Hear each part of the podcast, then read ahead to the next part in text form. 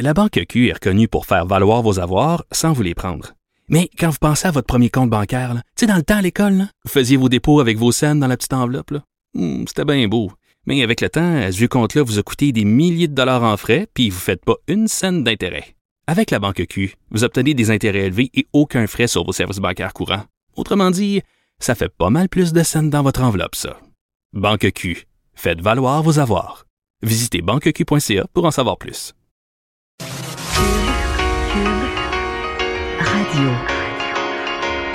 Cube, Cube Radio. Le retour de Mario Dumont. Deux heures d'info. De 15 à 17. Il provoque et remet en question. Il démystifie le vrai du faux. Mario Dumont et Vincent Dessureau. Le retour de Mario Dumont. Bon après-midi, tout le monde. 15 heures. euh, on vous accompagne pour les deux heures à venir. Bienvenue à Cube Radio. Bonjour Vincent. Salut Mario. Ça se passe bien? Très bien. Il fait beau. Il annonce un beau week-end. Oui. Beau long week-end. Ouais, un beau long week-end. Ça, ça se passait sous le soleil, mais je regardais. C'est sûr que moi, je suis maniaque de me baigner dans le lac et tout ça, mais là, Ouais. les températures. euh, c'est- Ouais, mais C'est le mois de septembre, euh, hein? Mario, on se est raisonner, 29 c'est- août, là. Donc, c'est pas... Il faut, Ouais. faut faire avec le, le temps qu'il fait. là. Dans plusieurs régions, on- selon la météo, on atteindrait à peine ou pas du tout le 20 degrés Celsius. En bas de 20, C'est. Mais on commence comme à se mettre un petit chandail, mais ça veut pas dire que c'est pas un beau, euh, Non, non, quand beau week-end pour beau. autant. Faut être, euh, faut être positif. Hey, on continue. Je l'avais promis pour les deux premières semaines de l'émission, mes réflexions d'été. Et là, je m'en vais complètement ailleurs aujourd'hui. OK. Euh, expérience vécue, pas par moi, mais quelqu'un très proche de moi. Euh, L'argent gelé dans les banques. Donc, tu déposes un chèque, tu reçois ta paye ou tu reçois euh, n'importe quel chèque, et l'argent est gelé. Pendant euh, quelques jours. Euh, Mon souvenir, c'est que c'est cinq jours ouvrables. Moi, ça me paraît souvent plus long que ça. Mais oui, oui, c'est mais là, la jours, fin de, ouvrable, Ouais. la fin de semaine compte pas. Mettons, tu te déposes un jour, je suppose que ce jour-là compte pas vraiment non plus. Ça commence à compter le lendemain. Là, si fin- je le reçois aujourd'hui, ça va, à- parce que le lundi, c'est férié. le lundi, ça ça irait irait vendredi loin. de l'autre semaine. C'est ça. C'est loin, là. Oui. Puis, bon, euh, je, je- je comprenais, euh, ça m'a toujours écœuré. Mais on m'avait expliqué ça quand j'étais euh, étudiant, j'avais chialé un peu à la caisse ou à la banque là, contre l'argent qui était gelé. Parce que là, tu sais, il y a des périodes de ta vie où euh, t'as pas, euh, pas 25 000 piastres en avant de toi. Là. Tu comprends? À chaque paye, là, si tu en as besoin. là, T'as hâte des- que le chèque arrive. oui, parce que t'as quelque chose à payer, puis t'as le loyer, puis t'as des choses à payer, puis tout ça. Il m'avait expliqué, oui, mais c'est parce que monsieur, là, tu sais, quelqu'un pourrait faire euh, n'importe quel chèque, tout ça, puis il faut prendre le temps. Puis à l'époque, tu sais, un chèque, c'était le morceau de papier, le chèque, puis là, le chèque, tu comment il se déplaçait, il s'en allait au centre de compensation. Il y avait vraiment ça entre les banques, il y avait le centre de compensation. Puis là, ben, je sais pas, mais une journée, deux jours après, on allait dans le compte de l'autre personne, puis là, on faisait le retrait. Qu'il y avait comme un techniquement, là, tu comprends, mécaniquement, il y avait. Je dis pas que les banques s'en gardaient pas un peu plus quand même de temps. Il y avait au moins un, deux, trois jours où euh, il y, avait de l'administration. Oui, exactement. Il y avait une mécanique de compensation du chèque, puis ce que j'en comprends de cette mécanique-là, c'est que le chèque, le morceau de papier, il se promenait vraiment là. Tu comprends? Une pile de chèques partait, puis selon euh, c'était un chèque. La banque de l'émetteur, ben là, on retournait, on les séparait pour aller à la- tous, tous les chèques qui avaient été déposés, mais qui venaient de la Banque Royale. Mais là, il fallait retourner à la Banque Royale pour aller chercher l'argent dans ses comptes de la Banque Royale pour la transférer, pour transférer cet argent-là, pour le transférer dans les comptes des bénéficiaires. Mais là, euh, j'ai même vu des chèques de la même banque, là. Dans la même banque. C'est instant, excuse-moi, en 2019, c'est instantané, là. Tu vois, la même banque, l'argent, il disparaît instantanément du compte de celui qui a signé le chèque, de, de- de celui qui paye quelque chose. Mais il est, ben, il est déposé. Oui, le, le chiffre apparaît là, sur le relevé du compte de l'autre, mais l'argent n'est pas utilisable. Moi, de l'argent pas utilisable, je considère que l'argent n'est pas là. Si tu peux pas t'en servir, si tu peux pas payer quelque chose avec, si, si Ouais, l'argent est gelé, Je te confirme que quand tu attends ça pour payer ton loyer, là, tu peux pas payer. Tu, l'as pas, l'argent. Donc, tu l'as pas. Donc, l'argent est gelé. Il apparaît, même s'il apparaît sur le relevé, c'est trompeur, parce que dans le fond, tu l'as pas, l'argent. Il devrait quasiment être dans un compte à part. Mais qui l'a? C'est la banque, oui, bon. la banque là. Tu vas me dire, ça a l'air niaiseux, parce que toi, ben, toi, t'as, sais pas, t'as, t'as 800 pièces de gelé, puis ton voisin a 1000 pièces de gelé, puis moi, j'ai 1000 pièces de gelé, puis un autre a 800 pièces de gelé. Les payes de tout le monde. Mais t'as-tu pensé la somme au Canada? à tous les soirs la quantité d'argent gelé qu'une banque peut utiliser et, je ne sais pas jusqu'à quel point les, consommateurs, les usagers des banques au Canada comprennent ça. là. Que la, banque peut jouer. Puis ça avait toujours été mon feeling. J'ai lu plus là-dessus cet été, là, des auteurs, puis des textes, comment ça marche, puis tout ça. Hey, c'est vraiment ça, là. Dans les liquidités avec les banques peuvent jouer, là, une partie, il y, a une- il y a une réelle possibilité pour les banques d'utiliser l'argent gelé de tout le monde. Donc, c'est une. Parce que je comprends que si toi, mettons, tu me, tu me gardes un 50$, piastres, là, t'auras pas le temps, tu vas me le redonner, puis ça ça t'aura pas donné rien. Mais pour une banque, de se Hey. garder plusieurs euh, dizaines, centaines de millions. de millions Moi, de ami, dollars. on compte en- à la fin d'une journée, on compte en centaines de millions. Là, là, mettons que l'argent est gelé cinq jours de tous les clients d'une banque au Canada Ça veut dire qu'à l'année, tu as, mettons, un 100 millions ou 200 millions qui est, à tous les qui, soirs. qui est gelé, mais pas pour, pas pour la banque. Mais non, la banque que- peut jouer avec. La banque peut le prêter. La banque, en fait, la banque peut faire avec cet argent-là des opérations rentables. Puis c'est comme de l'argent, la banque, qui qu'elle n'a pas eu à emprunter ses marchés, qu'elle n'a pas eu, elle n'a pas à payer d'intérêt à personne. Tu comprends? Toutes les autres formes, n'importe quel autre montant que la banque veut avoir là, pour placer. Dire, faut que tu le prennes quelque part. Soit que la banque elle-même l'emprunte, la paye de l'intérêt à la Banque du Canada, si elle l'emprunte à la Banque du Canada. Euh, la banque, si elle, euh, si elle prend les épargnes de ces gens, mais sur les épargnes des gens, elle paye des intérêts. Elle paye des intérêts à l'épargnant. Mais là, elle ne paye rien à personne. L'argent, la- pour des fausses raisons administratives, l'argent est gelé. Et la banque peut utiliser cet argent-là pour faire de l'argent, pour, pour faire des profits avec. Et moi, ce que je vois, parce que ça- je, je me suis retrouvé dans ce cas-là quand même souvent, là, tu sais, t'arrives justement proche du mois où t'as le loyer, t'as plein de choses à payer, puis là, ton, ton chèque arrive, là, il est gelé. Mais ce que ça fait, c'est que, mettons, moi, j'ai j'ai l'argent là, pour payer toutes mes affaires, mais là, je, je le payerai pas parce que il est gelé à la banque. Donc, la banque, à la fois, garde ce montant-là, mais en même temps, ils vont se reprendre un paquet de frais parce que j'aurais pas payé mes trucs à temps. Oui, puis c'est un chèque sans fond. Parce que tu comprends, tu- c'est un chèque sur de l'argent gelé, ça devient un chèque sans fond. Oui. Puis là, là tu as l'argent dans ton compte, la banque fait de l'argent avec ton argent qui est gelé, puis la banque te recharge un frais parce que tu as un chèque sans fond, même si tu as les fonds. C'est ça. Fait qu'ils seront pas perdants à te- nous faire languir un peu, là. Non. Sachant que bien des gens Mais- sont à la dernière scène. Mais ce que je, je, je, je soulève, c'est le scandale que cette période-là n'est pas raccourcie. Je comprends là, que, mettons, une fin de semaine, je comprends qu'on puisse ne pas faire confiance à quelqu'un. Je sais pas, moi, un ado, euh, un ado, même Ouais. un jeune de 20 ans, va déposer euh, une enveloppe vide, a besoin de, a besoin de 100 pièces pour faire le party, va déposer une enveloppe vide au guichet, inscrit sur le clavier 100 pièces, puis il dépense son 100 pièces, puis finalement, on l'ouvre le lundi matin, puis on dit, bon, mais il n'y a rien déposé. là. Il a déposé une enveloppe vide, ou il a déposé euh, un morceau de papier de toilette. là. Ça, je comprends. Mais le 5 jours ouvrables, dans l'état actuel de la technologie, ça n'a plus aucune justification. hein. Ben, surtout si tu prends, mettons, sous- longtemps travaillé autonome, là, donc il y a beaucoup de chèques, souvent que c'est comme ça que ça fonctionne. Et moi, mettons, ma caisse, là, je suis là depuis que je suis probablement en deuxième année, là, avec un petit compte, ou c'est pas première année, là, où je mets mes dollars. là. Donc, ça fait, euh, mettons, 30 ans Que tu à la même que je suis à la même caisse où j'ai jamais fraudé ou tu sais je paye mes affaires euh, et encore là même si c'est des chèques de- du même employeur depuis des années ben ça va être gelé le même nombre de temps ils me diront pas ben parfait maintenant on comprend que tu sais c'est les opérations courantes puis on vous le dégèle si jamais j'essaie de frauder pour 5000 là mettons, il y a quoi une chance sur combien que moi je vire mal après 30 ans là, de bon paiement? Je pense que c'est un, un risque que la banque pourrait prendre là. Ouais. Enfin, mais euh, c'est une et, une affaire qui me choque depuis longtemps, euh, qui handicape la vie de beaucoup de monde, puis euh, bon, évidemment encore plus des gens qui ont un petit gagne-pain parce que c'est plus t'es plus t'es étudiant ou tu travailles à faible revenu, plus c'est probable que ton prochain chèque ou ton chèque, tu commences une nouvelle job d'été là, puis là ben le chèque ça prend deux trois semaines avant qu'il arrive. Souvent quand il arrive là, t'as la barouette là, tu sais, il, il est déjà, tu vois, le chèque arrive, il est déjà tout dépensé là, t'as déjà la pile de factures, la pile de factures sur le coin de ton bureau dans l'ordre d'urgence dans lequel elles doivent être payées. Ouais. Là t'es gelé. Il y en a qui vont peut-être se tourner vers des trucs un peu tout croche aussi, là, de Ouais, tu des chèques instantanés ben oui, euh, avec des frais. Bon, euh, c'est la rentrée scolaire. euh, Oui. Parlons-en. Donc, toutes sortes de nouvelles liées à la rentrée et euh, à mes amis les commissions scolaires. Oui, effectivement, quand même, beaucoup de, beaucoup de dossiers. Vous avez probablement vu sur les réseaux sociaux depuis lundi toutes les photos de, de jeunes enfants qui s'en vont avec leur nouveau sac à dos à l'école. Donc, c'est une semaine quand même importante pour beaucoup de familles, là, où il y a beaucoup de beaucoup d'actions mélangées avec du stress et tout ça.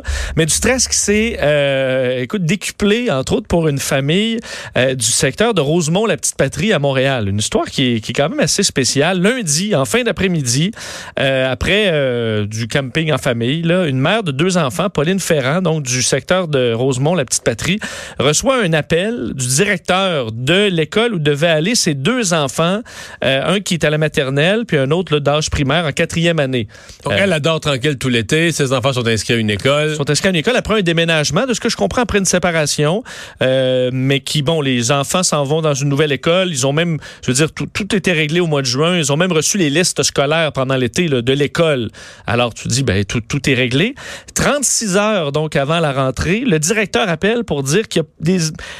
J'ai un sujet pas très agréable pour vous, et c'est pour lui annoncer, encore là, à 36 heures de la rentrée, qu'il n'y a de la place que pour un des deux enfants et que le petit de la quatrième année, lui, n'a pas de place.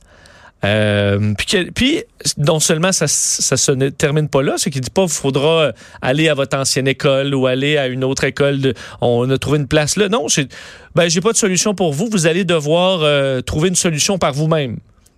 Et là, ça se termine là. Mais c'est beau comment on s'en lave les mains. Ben, écoute, Mais ça, c'est des gens dans le réseau public qui se font des congrès pour dire comment c'est épouvantable l'école privée, puis que le bon service public, puis tout le monde... Ça, t'as raison. Que ça, t'appelles une mère à une journée et demie de la rentrée pour dire votre enfant, il est pas dans notre école, puis ben bonne chance. on n'a pas de solution. On n'a pas de solution. Alors, ce qu'elle a dû faire, la dame, évidemment, euh, quand même secouée, a dû se prendre un Bixi pour aller parcourir la ville à la recherche d'une école à ses enfants la journée avant la rentrée. C'est ça qui est arrivé pour une dame. Elle dit aucune école n'avait la possibilité de m'offrir deux places pour euh, mes enfants. Alors avec le papa, on s'est tourné vers notre ancienne école pour éviter qu'il y ait encore un, changement. Alors on s'est tourné vers l'école de la Menet qui est à 3 km de, de l'autre établissement scolaire. Euh, et là, eux pouvaient accueillir les deux enfants. OK? Donc, on trouve, un, on trouve, un, on, on trouve une, une solution. Et, euh, ben, c'est pas possible de régler ça tout de suite parce que euh, la commission scolaire de Montréal, la CSDM, ne permettait pas ce changement-là aussi rapide. On n'avait pas le temps d'avoir l'approbation de la commission scolaire. Alors l'enfant pouvait même pas, alors que l'école est prête à les accueillir, dit c'est bon, on a deux places, dossier réglé, la mère a trouvé une solution. Ben, on peut pas parce que la commission scolaire, il faut passer à travers de la paperasse et euh, ça ne sera pas prêt pour la rentrée. Alors aujourd'hui, de ce qu'on comprend, ce n'était pas, euh, ce n'était pas réglé pour euh, le jeune de 4 ans. Alors là, elle dit, j'ai trouvé une solution pour 2019-2020, parce que je vais encore vivre ça l'an prochain? J'ai pas de garantie, j'ai pas une solution fiable et stable. Alors, une situation quand même assez complexe pour les euh, pour les parents.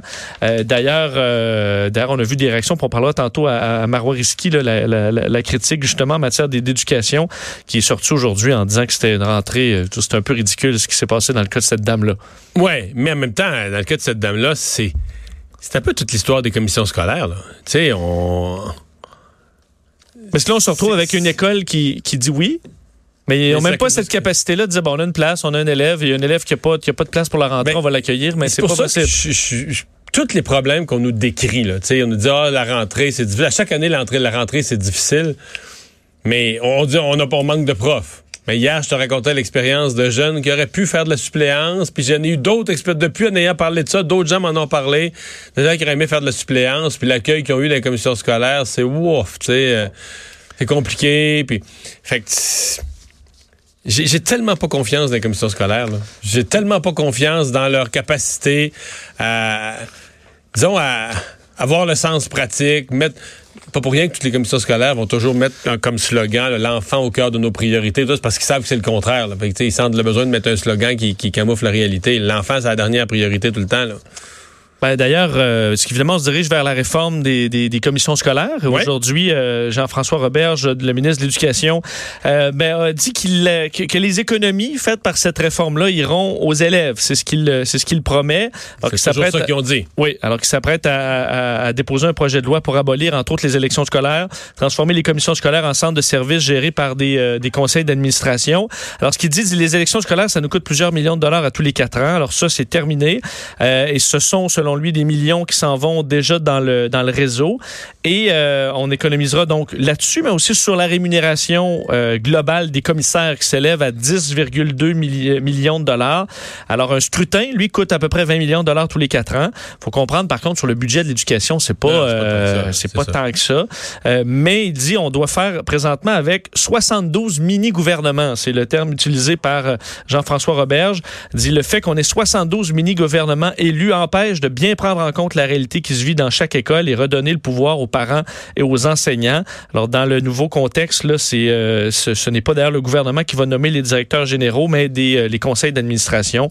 Alors, c'est la situation euh, actuelle qui va changer. Pour conclure sur la rentrée, euh, je, je mets à l'instant sur Twitter euh, la dame dont on parlait tout à l'heure a donné une entrevue avec Geneviève Peterson euh, plus tôt en début d'après-midi. Donc cette dame qui s'est fait dire à quelques heures de, de préavis qu'il n'y avait pas de place pour ses enfants. Donc je viens de mettre sur euh, ma page Twitter. Euh, D'ailleurs, vous pouvez le trouver sur le, site web de l'émission en balado. Vous pouvez aller écouter cette entrevue avec cette dame pour le moins interloquée. Et peut-être pour terminer sur la CSDM, dire qu'ils ont euh, voté hier en faveur de l'application de la loi sur la laïcité de l'État. Il y a quand même eu quelques euh, bon, euh, ben, manifestations, si on peut dire. Là. Euh, et entre autres, le récit aujourd'hui de Dalila Matoub, une, enseignante depuis 12 ans au Québec, qui était là hier pour parler, dire qu'elle rentrait maintenant la peur au ventre, elle qui porte le voile, euh, disant que euh, les, bon, disait, elle a peur de voir les parents qui vont découvrir que leurs enfants sont inscrits dans la classe de l'enseignante voilée, parce qu'entre autres, elle aurait vu un, elle a vu un commentaire sur Facebook d'un père qui aurait demandé euh, que son enfant ne soit pas dans la classe de cette enseignante voilée. D'ailleurs, le ministre de l'Éducation, Jean-François Roberge, a dit que n'était pas question de magasiner des, des professeurs. là. La loi est comme ça, puis les, les gens devront faire avec. Mais on comprend que pour certaines euh, enseignantes, c'est une rentrée particulière en raison de, ce, de cette loi qui passe. Mais euh, bonne nouvelle quand même que la commission scolaire de Montréal ait décidé d'appliquer la loi. là. Après toutes les menaces qu'ils avaient faites, je pense qu'ils ont euh, ils ont compris le bon sens. Quand il y a une loi, elle est là pour tout le monde. Puis comme commission scolaire, euh, il n'y a pas d'autre choix de, la, faire respecter une fois qu'elle est adoptée par la- l'Assemblée nationale. Euh, parlant de l'Assemblée nationale, la députée de Tachereau, Catherine Dorion, qui continue à faire parler d'elle, euh, qui jusqu'à un certain point là, est en train de faire ombrage aux travaux de la commission sur l'avenir des médias. Ben, oui, on sait. Vous avez probablement vu ces, euh, ces images hier de Catherine Dorion qui, euh, au, en commission parlementaire, lors du passage de Pierre-Carl Pellado, euh, parlait de culture d'autocensure, donc euh, chez, chez Québécois. Elle faisait référence à une, période, donc entre 2016 et 2018, où elle a écrit, euh, donc l'actuel député de Tachereau, une trentaine de billets sur le site du Journal de, de Québec et que euh, pendant cette expérience-là, ça lui a fait conclure qu'il y a cette culture d'entreprise chez Québécois, disant voici ton carré de sable, puis si t'en sors, on va t'appeler, puis on va te le Mais, dire. mais quand elle a dû expliquer qu'est-ce qu'elle avait pas eu, qu'est-ce qu'on lui avait dit de pas écrire, c'est de pas écrire contre son employeur ou ses collègues. Exact. Parce que là, en fait, entre autres, elle dit qu'elle avait envoyé une petite pointe là, après le, le, le décès de Fidel Castro, que son journal était un peu comme un journal cubain. Là. Alors, ce qui est peut-être pas, euh, ce que je qualifierais pas de pointe, c'est quand même une, une Fait critique fait assez... que, ce qu'on comprend, c'est que à Radio-Canada, si, mettons, euh, je sais pas si Céline Galipo disait en ondes que Radio-Canada, c'est un poste de comme ci, de comme ça, qui fait de la grosse nouvelle biaisée.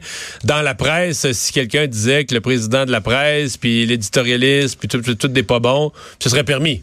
Ben, c'est un peu ça. Ben, Ben, ben, en euh, fait, c'est elle pas, est... per- c'est pas permis de nulle part, là. Elle est ridicule. Pour vrai, là, ça n'a pas de bon sens de dire ça. là. Ben, elle a été questionnée là-dessus aujourd'hui, à savoir... Pas euh, normie, là, mais on la connaît, là. Ben, on dit, est-ce que dans les, les- les chroniqueurs de de d'autres journaux là, évitent de s'interpeller entre eux? Là, mettons, on dirait, tel journaliste à, l'intérieur de la presse, tel journaliste, un tout croche. euh, son- Imagine ça, avec Patrick Lagacé, dans une chronique, disent que, que Yves Boisvert, ce qu'il a écrit dans la presse, c'est, c'est de la C'est grosse scrap, puis c'est digne d'un pays euh, du tiers-monde, d'un, d'un pygmée intellectuel. Parce que ça passerait. Ça serait jamais publié, voyons. Je pense pas, ben ça, à cette question-là, Catherine Dorion, elle a juste dit de, aux journalistes d'aller faire leur vérification auprès des différents groupes de presse. Tu sais qu'il y a dans ben des, chez bien des employeurs, là, c'est même, c'est même dans le contrat que tu peux pas vomir sur ton employeur, là. Ben, dans beaucoup de contrats, tu Moi, j'en ai- pas moi, mettre ai dans l'embarras ton employeur. Je, ne pense pas ici, faudrait que je vérifie, je me sais pas, mais je me souviens d'un autre endroit où j'ai, j'ai eu à travailler, puis où c'était dans le contrat. Que tu peux parler, tu as la liberté de t'exprimer sur tous les sujets, mais tu n'utilises pas les ondes pour vomir sur ton employeur. Ça me paraissait pas, j'ai signé ça, ça me- je veux dire, ça m'est pas apparu débile, là, je veux dire, Mais surtout de- qu'on parle pas, parce que moi, mettons, si elle avait dit, je voulais parler, mettons, de mon point de vue politique là, sur une telle chose, puis le, le journal est intervenu. Mais ça, ça arrive jamais. Ben- ça fait, ben, ça fait huit ans que j'écris au journal. Là. Oui. Je, je le dis aux gens aussi simplement que c'est. Moi, là, j'ai- j'écris là, n'importe où. Des fois, euh, mon ordinateur à la maison, je traîne mon portable, j'écris sur ma tablette, j'écris partout. Là. Puis comment tu fais un courriel? Une fois que c'est écrit, là, je fais une pièce jointe d'un courriel, j'envoie ça, puis le lendemain, c'est dans le journal. là. Ça va arriver euh, quelques fois par année, là, quelqu'un va me rappeler pour la langue. Il va dire, vous avez utilisé telle expression. En français, on comprend. À moins que vous vouliez le plus le jouer en langage parlé, mais normalement, en français, il faudrait utiliser... Ah, il y a, a un, il y a linguiste, il y a linguiste. a des linguistes qui révisent les textes, qui vont dire, c'est la seule et unique... Il n'y a jamais personne qui va dire, ouais, mais là, tu peux pas être contre ça ou être Ouais, le pour ça. linguiste, il dira pas, euh, soit plus Andrew Scheer, mettons, là. Mais non, personne qui, c'est jamais personne qui s'est intéressé, c'est-à-dire qui, qui m'a dit, écris pas là-dessus, parle pas de tel Mais c'est pour ça sujet. que je pense que la censure, quand on parle de ça, c'est davantage là-dessus que sur d'avoir même- le droit de blaster ton employeur. Tu sais, que même quand il y a un cahier spécial, on n'est pas obligé de participer. On va recevoir un courriel dans la semaine. Je raconte, tu sais, c'est pas, je pense pas que c'est tabou de On va recevoir un courriel dans la semaine pour dire, ben là, euh, samedi, là, il y, y a telle affaire. Donc, les chroniqueurs que ça intéresse, qui ont le goût, là, tu sais, ben, c'est sûr, moi, souvent, j'embarque parce que tu sais qu'il, tu imagines le journal, il va y avoir plein d'articles, tu sais, toutes sortes de Ouais, un dossier, hein. Ben oui, puis qui amène plein d'opinions divergentes parce qu'on a une grosse diversité de toutes sortes de chroniqueurs. Moi, j'embarque dans le lot. Mais des fois, ça, ça m'est arrivé de dire, bon, ben, tant pis, là, tu sais, je veux dire, c'est pas, un- pas, pas cahier spécial où moi j'étais à amener, puis j'ai le goût d'écrire sur d'autres choses. Mais admettons que le dossier sur euh, les routes, là, en déroute. Puis toi, Ben, tu trouves que, que tu trouves que les routes sont belles au Québec. là. Non, t'es pas obligé d'écrire. Tu, dis- Ben, tu peux l'écrire puis tu vas pas perdre ta job. Ah, ben non, c'est le sujet. Qu'il y a un cahier spécial sur les routes. Après ça, qu'est-ce que t'écris sur les routes? Ah, c'est ça. Personne, mais non, mais personne te demande, t'envoies ton texte, c'est fini, il est publié. Puis je pense que c'est ça. Sauf que si tu dis, toi, quel journal de merde. Ça C'est se peut, ça. surtout qu'elle dit, elle a, elle a fait une trentaine de billets, puis elle dit, elle a, elle était avertie quand même à quelques reprises. Il- le- son texte, il y avait un texte, entre autres, sur Sophie Durocher, puis on lui a dit, ben, essaie donc de pas faire ça, puis dit, le texte n'a pas été supprimé, là. Un rappel à dire, ben, à l'interne, on essaie de pas se cochonner, là. Puis je pense que à Radio-Canada, ça va être la, ça va être vraiment la même chose. Ben, tu sais, je vois pas un chroniqueur à Radio-Canada Ben, dire, affaire- Pénélope, euh, quel show épouvantable, euh, tu sais, y a rien à voir là. Je- je- je- J'ai de la misère à croire ça. Enfin. Et, euh, mais, mais, mais, mais tout ça, deux affaires sur elle. D'abord, là, elle jette tout un ombrage avec quelque chose qui n'a aucun rapport personnel. Je me moi. Là, elle jette tout un ombrage sur l'avenir des médias qui supposément l'intéresse. Puis deuxièmement, je veux dire, n'est-elle pas... Si on avait à prendre parmi les 125 députés, celui ou celle qui, qui prend les moyens les plus efficaces pour contourner les médias, puis qui fait le plus de messages directs sur Facebook, ce serait pas. Tu sais, à chiale contre les médias, faut sauver nos médias, faut investir dans les médias, l'argent public dans les médias. Mais elle, quand elle veut parler au monde, c'est probablement la première qui fera pas une conférence de presse, qui va utiliser Faire Facebook. une vidéo Facebook. Oui, il va faire Oui. une vidéo Facebook ou des publications, toutes sortes d'affaires. Elle n'ira pas faire le tour des médias, des journaux locaux, Mais non, là. mais non, mais non. Fait que Facebook, c'est ça le GAFA, c'est ça, là. Non? Ah, C'est plus là qu'une question à savoir est-ce qu'on a le droit dans le média de- de- de- d'insulter son employeur. Puis juste sur la, la- la convergence, là, une observation, parce qu'elle a fait référence aussi à dire vous pouvez vous pluguer vos propres affaires chez Québécois, mais je veux dire, à Radio-Canada, là, euh, tout.tv, euh, la radio, la première chaîne, euh, Pénélope, je veux dire, on le fait Mais énormément. Vincent, le plus drôle, hier, parce qu'elle a, vraiment l'air, euh, Catherine Dorion, anti-québécois. Fort, fort, fort, fort, fort. Là. Je sais pas pourquoi, parce que c'est parce que c'est, québécois. Par exemple, tout ce qui vient des- de l'Empire des Démarrais, ça a l'air d'être vraiment pour elle beaucoup meilleur. Euh, Radio-Canada, on n'en parle même pas, c'est sanctifié. Mais hier, elle dégobillait sur euh, LCN parce qu'il y avait un reportage sur la nouvelle technologie Helix. C'est quand même une nouvelle économique importante, à mon avis. Là. Même si Vidéotron appartenait pas au même groupe, c'est quand même, en tout cas. Mais, mais à l'heure exacte où elle faisait ça, à RDI, on, a, nous, on les a d'en face. Là, les- Oui. À RDI, c'était un reportage sur le lancement de programmation Radio-Canada, puis c'était District 31, puis toutes les émissions de Radio-Canada. Puis là, ben, je me disais, ben là, c'est une question de seconde que Catherine Dorion va publier un autre message pour dire Radio-Canada aussi. Oui, c'est pas la job à nos journalistes à Radio-Canada de faire de la pub de- pour Radio-Canada, c'est de faire des grands dossiers sur qui vont nous apprendre des choses sur l'état du pays et du monde. Mais non, ça, ça, va l'air correct. Catherine T'attends Dorion. toujours. Fait que Catherine Dorion, c'est ça. C'est une espèce de sentiment anti, euh, anti-québécois. Ceci dit, elle- là Pierre-Carl Pellado a mis le doigt sur le bobo, puis là, on en parle. Elle donne un show. Mais ça, ça c'est C'est la Ouais, base. sa réponse, est-ce que c'était trop bête? Ou, parce qu'il a dit, il a pas, euh, de toute façon, il, Non, reste- il restait que- 13 secondes. Je, je m'en foutais. Tout ce qui m'intéressait de sa réponse, c'est qu'elle a donné son show. Pour moi, c'est juste ça. Tout le reste, elle, elle donne un show. Parce là. que ça intéressait pas nécessairement à la réponse. Non, elle avait donné son show. Puis elle donne un show, puis elle donne toujours un show, puis elle ne fait que donner un show. En fait, c'est un show qui devient gênant pour Manon Massé. Moi, je trouve que c'est ça, là. Ça a toujours été à côté, puis à côté de la coche, puis tout ça. Parce que dans ce, je pense, ce- cette commission-là, à date, on, on veut avancer tout le monde ensemble. ben, Isabelle Melançon du Parti libéral, elle c'est ses dossiers sur les enjeux, pose des questions, cherche, pique le gouvernement un peu, mais sais, correct, là, mais On n'est pas dans le réglage de compte, là. Non, non, elle était hors d'ordre totalement, là. Totalement hors d'ordre par rapport au travail de l'ensemble des autres députés des autres partis.